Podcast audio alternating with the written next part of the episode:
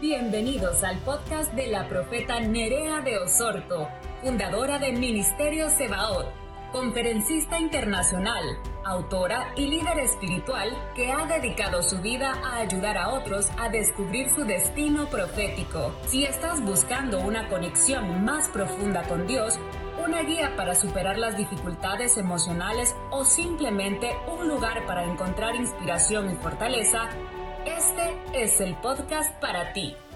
Dios es real y verdadero.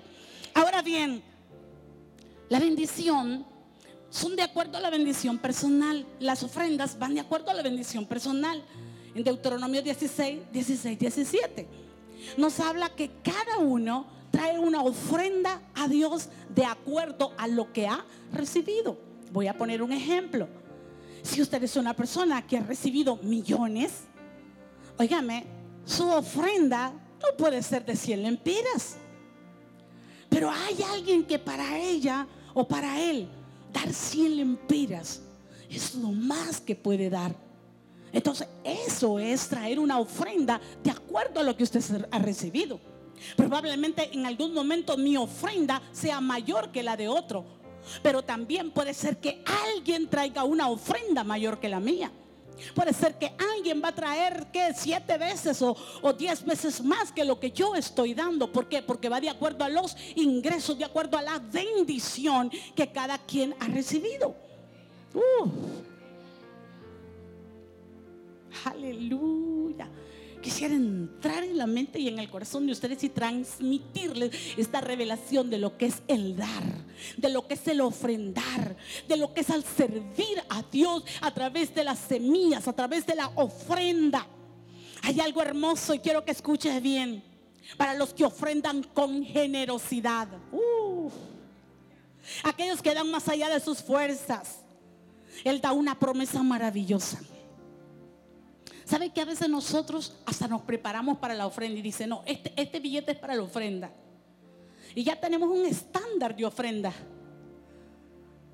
Y a veces, tal vez esa semana recibimos más, pero no podemos porque ya estamos, ya estamos programados.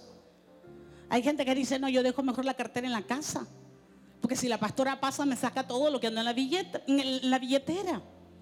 Pero son personas que han participado de esta promesa y saben que funcionan, ¿va Carlitos? Funciona. Espero que no haya dejado la billetera hoy. No, pues lo vamos a mandar a traer.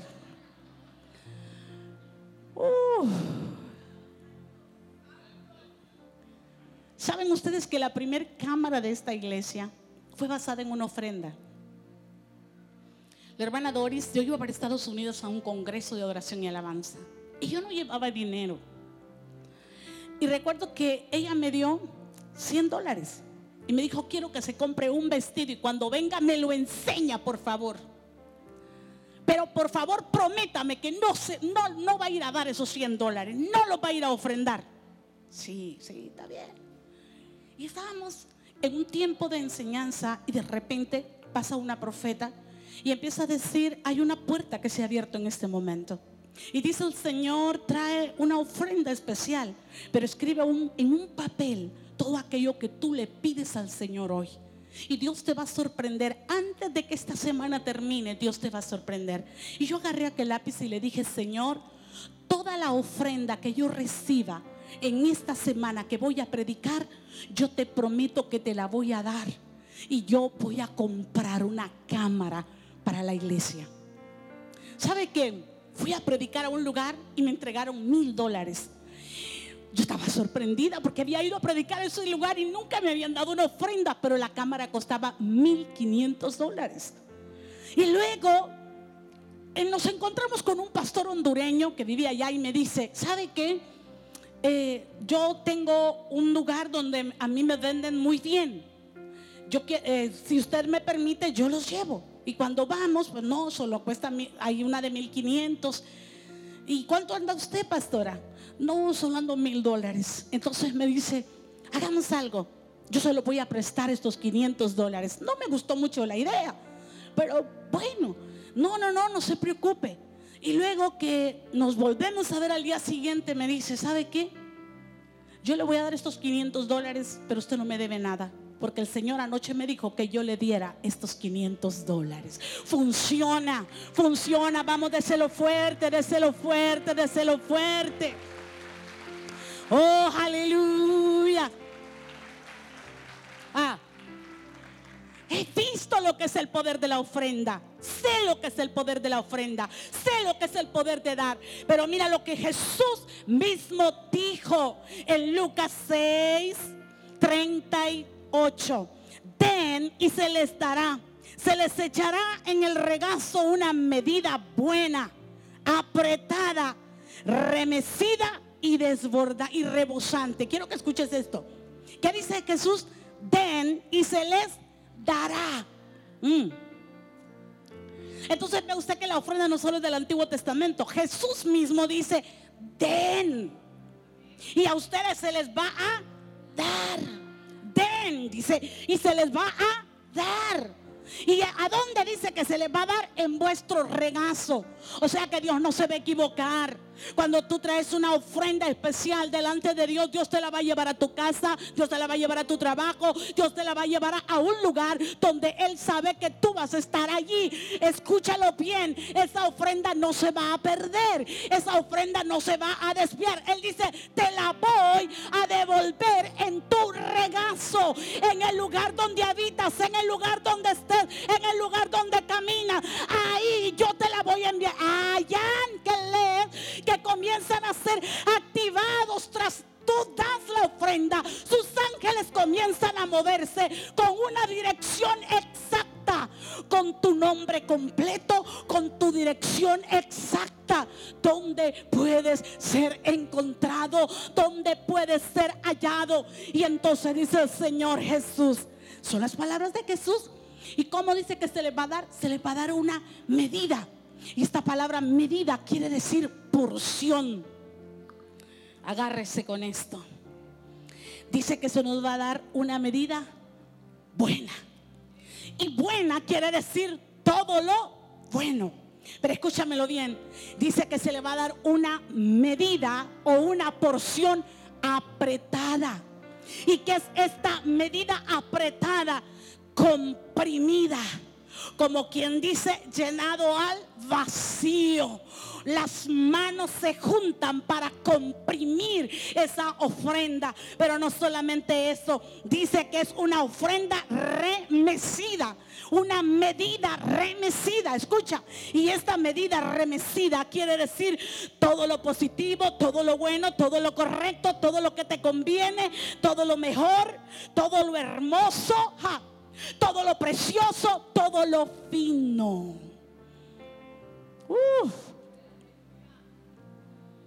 Ah, algo está pasando aquí. Como dice, todo lo mejor, todo lo hermoso, todo lo fino. Hace algunos años yo sufrí unos asaltos. Y me enojé tanto que yo dije, bueno, Señor, pues antes de que el diablo se los termine de robar, te los entrego todos. Y traje lo mejor que tenía, todo lo que me había quedado de lo mejor, lo traje. Impresionantemente. No lo hice con ese propósito, sino que dije, antes de que el diablo se lo lleve, lo traigo. Y mucho de esto fue vendido aquí en la iglesia, que sirvió para lo que es eh, Fumbeca donde damos becas a los niños. ¿Y qué cree usted? Yo me reía, porque yo traigo todo esto y Dios comienza a darme algo mucho mejor de lo que yo había traído. Y comienza el Señor a darme y a darme. Yo no compro, Dios me lo da. Pero cada vez que yo recibo algo, yo le digo al Señor, ¿esto es mío o es que solamente soy un canal para dárselo a alguien? Y yo puedo ver esa bendición. Doy y me da una porción apretada, remecida, buena, hermosa, fina. Hay gente que se quiebra la cabeza y dice, la, pastora, ¿cuánto gasta? No, no se preocupe. Yo vivo bajo este principio. Y yo he visto que funciona. Y yo he visto que es verdadero. Yo he visto que es real. Vamos, lo fuerte. Santo, santo, santo. Escúchame esto. Y dice, y medida rebosante. Quiere decir algo que va a desbordar. Pero quiere decir una medida extraordinaria. Aleluya. Hay, hay, algo extraordinario que Dios está preparando para los ofrendadores generosos. Hay una medida extraordinaria. Pero también dice algo que supera toda medida. Ah. Uf. Mi anhelo y mi deseo es que todos participen de esto. Que seamos una iglesia bendecida. A mí me impresionó un hombre de Dios que dice que llegó a, pastorear a una iglesia de gente sumamente pobre. Y entonces el Señor, él, dio un paseo por las casas de los miembros de su iglesia y encontró que todas, yo no sé, algunos se van a sentir este, identificados. Dice que la pared estaban forradas de ollas y ollas tilosas, que estaban hasta con tornillos porque las mandaban a reparar. Y aquella miseria y aquella pobreza. Y él se sentó y dijo, Señor, ¿cómo tú me dices que voy a levantar una iglesia próspera si esta gente está en miseria y en pobreza? Y el Señor le dijo, ese es tu trabajo sacarlos de esa miseria y de esa pobreza y llevarlos a mi sobreabundancia. Enséñales principios y leyes divinas y entonces ellos van a gozar de todas las bendiciones que yo he prometido. ¿Y sabe qué? A mí me impresiona esa iglesia porque es gente que ha sido prosperada y bendecido. Dígalo conmigo, la palabra es real. No, así no, hermanos, la palabra es real. La palabra es verdadera. Vamos, alguien puede darle palmas al Rey de Gloria.